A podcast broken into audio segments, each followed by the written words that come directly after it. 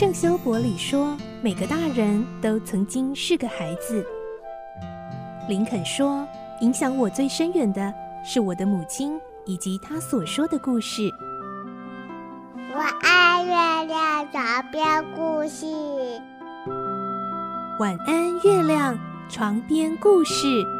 小青姐姐邀请每一位大孩子、小孩子一起听故事，不管多忙，也要和你一起听故事。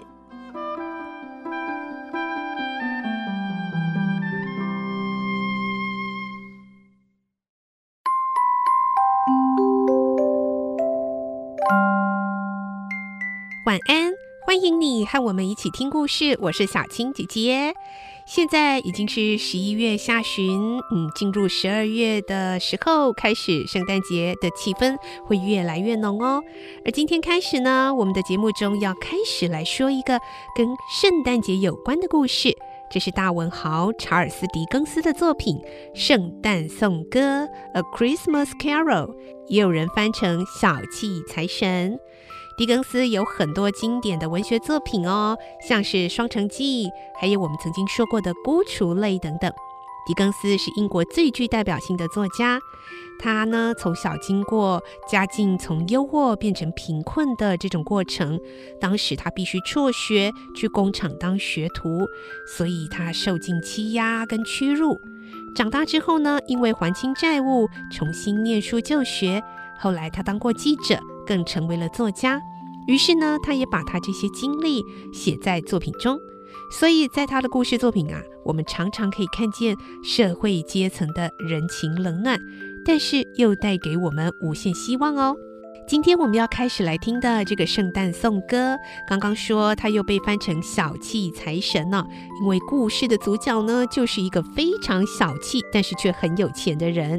这个作品是他在美国的时候所完成的，当时就引起了很大的关注。主角叫做石谷基，是一位吝啬刻薄、冥顽不灵的老先生。他最讨厌的就是圣诞节，觉得这根本就是矫情造作，要人们花大钱的骗术而已。直到他过世的老友鬼魂回来造访他，并且有三个精灵先后造访他，让他开始有了改变。究竟是怎么样的改变呢？让我们开始来听这个故事。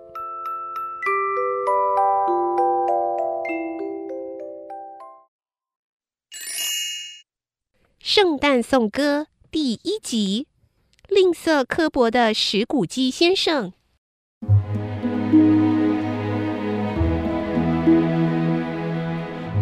故事的一开始，石谷基先生的合伙人。马里已经过世了，在他的葬礼登记册上签名的有牧师、教堂执事、葬仪社人员以及石谷基。石谷基知道马里死了吗？他当然知道。石谷基和马里不知合伙了多少年。石谷基是马里唯一的遗嘱执行即遗产管理人，财产受让还有遗产继承人，也是唯一的朋友和送葬人。但是，就连石谷基也完全没受到这件事的打击，甚至到葬礼当天，他都是一个出色的生意人，用最经济实惠的方式举行马里的葬礼。史古基从来没有把老马里的名字涂掉，多年以后，在他店门口的牌子上仍然写着“史古基与马里”。这一行的新手有时会称他为史古基。有时又把他叫成马里，不过对他来说都一样。一毛不拔的吝啬鬼，史古基，一个压榨、强夺、剥削、贪婪的老恶棍，就像打火石一样的无情、尖酸、隐秘、孤僻。他内心的冷酷，使他那张老脸蒙上一层寒霜。让他尖尖的鼻子受伤，脸颊充满皱纹，眼睛充满血丝，薄薄的双唇是青紫色的。他的说话声音非常的刺耳，他的头和眉毛都已经发白了，瘦而结实的下巴也有几撮白色的胡须。冰冷的态度跟随着步态僵硬的他，不止在大热天里冰冻办公室。就连圣诞节到了，整个温度也不会上升。外在的温度对石骨鸡没有什么影响，和煦的天气无法使它感到温暖，严寒的冬天也无法让它感到寒冷，因为它比寒风更刺骨，比白雪更来的能够冰封大地，比倾盆大雨更无情。从来没有人在路上和颜悦色的叫住他，跟他打招呼说：“亲爱的石骨鸡，你好吗？什么时候来我家坐坐啊？”更没有乞丐恳求他施舍些小钱，小孩也不会去问他现在几点。他的这一生中，从来没有遇过人向他问路。盲人养的那些狗似乎也认得它，看见它走来，就会把主人拖进门里，摇着尾巴，好像在说。失明的主人啊，没有眼睛总比有邪恶的眼睛还好。汪汪汪汪汪！但石骨鸡才不会在乎这些。从前，从前的一个圣诞夜里，老石骨鸡坐在帐房里忙着。外头天气寒冷刺骨，雾气从每一个钥匙孔和裂缝灌进屋子里。石骨鸡敞开着帐房门，监视着书记。这个书记正在不远处阴暗的小隔间里抄写着信件。石骨鸡生的火很小，而书记的火更弱更小，看起来好像只有一块煤炭还在烧。可是他不能加煤炭，因为石骨鸡把放煤炭的箱子摆在他的房间。如果书记拿着铲子走进去，这位老板一定会叫他卷铺盖走路。舅舅，圣诞快乐！上帝保佑你！一个愉悦的声音叫嚷着：“这是石骨鸡的外甥。”石骨鸡回应：“哎，呸呸呸呸呸，胡说八道！”刚从外面的风雪中快步走进来的外甥，双颊红润，一对眼睛闪闪发光，他的嘴巴还呼出了白色的雾气。他说：“圣诞节胡说八道，您不是这个意思吧，舅舅？”我就是这个意思啊！哎，圣诞快乐！哎，你有什么权利快乐啊？你有什么理由快乐啊？你呀，已经够穷了。他的外甥轻快的回应：“呵，那您又有什么权利郁郁寡欢呢？有什么理由闷闷不乐？您已经够有钱了。”哎，哎，这这，石谷鸡一时想不出更好的回答，只好出声这么回应。外甥说。不要动怒，舅舅。我还能怎么样啊？啊，我啊就住在这么一个愚蠢的世界里面。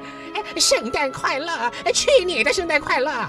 圣诞节的意思就是啊，要付账又没有钱，哎，发现自己又老了一岁，却连一个小时也没有变得更有钱一点。哎，你在结算账本的时候啊，发现你整整十二个月里面每一笔款项都在亏损。你呀，去过你的圣诞节，希望它可以带给你好处。外甥回答：“哎，圣诞节是好日子，是仁慈、宽恕、慷慨、快乐的时候。在漫长的一年里，似乎只有在这个时候，大家才会有志一同，敞开紧闭的心扉，关心低下阶层的人。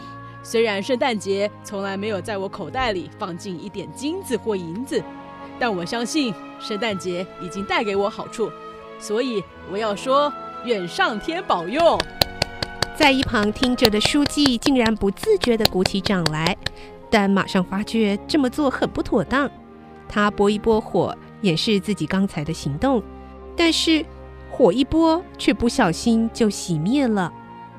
石谷鸡继续说：“哎呀，你这个演说家还真有说服力呀！哈，我真怀疑啊，你怎么还不进国会去啊？哎，不要生气了，舅舅。”来吧，明天跟我们一起吃饭。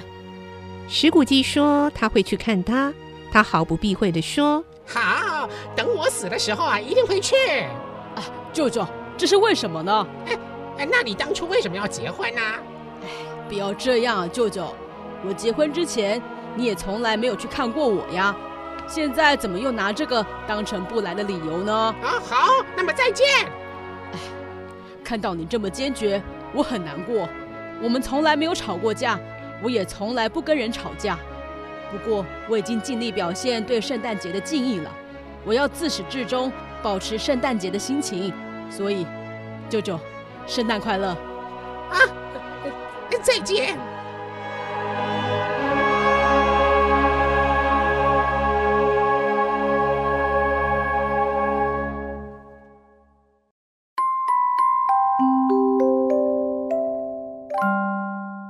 今天的故事就听到这里喽，明天再继续来听圣诞颂歌的故事。我是小青姐姐，祝你有个好梦，晚安，拜拜。